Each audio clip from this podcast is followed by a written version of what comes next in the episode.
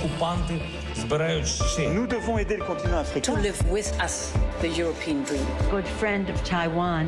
Europe 1, bonjour. Votre revue de presse internationale, nous sommes d'abord en Grèce ce matin. Bonjour Clémentine Athanasiadis. Bonjour. Tous les journaux du pays reviennent bien sûr ce matin sur ce nouveau drame en Méditerranée au large de la Grèce. Ce qui pourrait être l'un des naufrages les plus meurtriers survenus en Méditerranée, écrit sur son site internet la chaîne de télévision publique IERT. Hier, au large de la Grèce, une embarcation de migrants a chaviré. Parti de Libye, le bateau se dirigeait vers l'Italie, rapporte le journal Tanea, qui parle d'un véritable drame. Selon un bilan provisoire, 104 personnes ont été secourues et au moins 79 ont perdu la vie. Mais les autorités grecques redoutent un nombre de morts bien plus important, souligne le quotidien Ikathemerini. Le journal évoque des centaines d'individus présents à bord de l'embarcation sans savoir encore avec précision combien ils étaient. La présidente de la République s'est rendue sur place, précise le quotidien Tanea, et face à l'ampleur de la tragédie, les opérations de secours devraient se poursuivre durant plusieurs jours, a annoncé un porte-parole du ministère de la Marine. Nous sommes maintenant en Irlande avec vous, Laura Taouchanoff, à la une de la presse irlandaise. Une double page euh, dans l'Irish Times affirme que le combat d'une mère après le suicide de sa fille harcelée pourrait donner lieu à une grande avancée dans la lutte euh, contre le cyberharcèlement en Europe.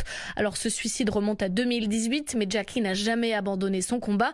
Elle est même à l'origine d'une loi adoptée en Irlande en 2021 et rebaptisée Coco Law. Euh, Coco, c'est le surnom de sa fille Nicole. La loi dite Coco, donc, prévoit jusqu'à 7 ans d'emprisonnement pour toute personne qui distribue ou publie des images intimes d'une personne sans son consentement. The Independent dévoile que des députés européens voudraient apprendre de ce drame et créer une législation commune dans l'UE. Interviewée par l'Irish Mirror, Jackie explique que le retentissement de son histoire dépasse toutes ses attentes. Elle a déjà été entendue par le Parlement européen et va s'exprimer devant la Commission à Strasbourg. Nous sommes enfin en Argentine avec vous, euh, Flora Genoux. Les gros titres euh, des journaux du pays ce matin. La crise sanitaire liée à l'explosion des virus respiratoires, notamment chez les enfants en bas âge. Une envolée inhabituelle et qui arrive plus tôt que prévu quelques jours avant l'hiver austral. Selon le dernier bilan du ministère de la Santé, 92% des lits pour enfants en soins intensifs sont occupés.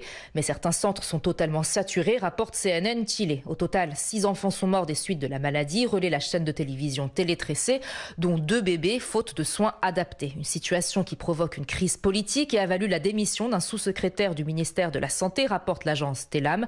Le gouvernement a ordonné la suspension des chirurgies non nécessaires et le retour du masque obligatoire à l'école pour les élèves de plus de 5 ans. Une obligation aussi valable pour les enseignants, indique Radio Cooperativa.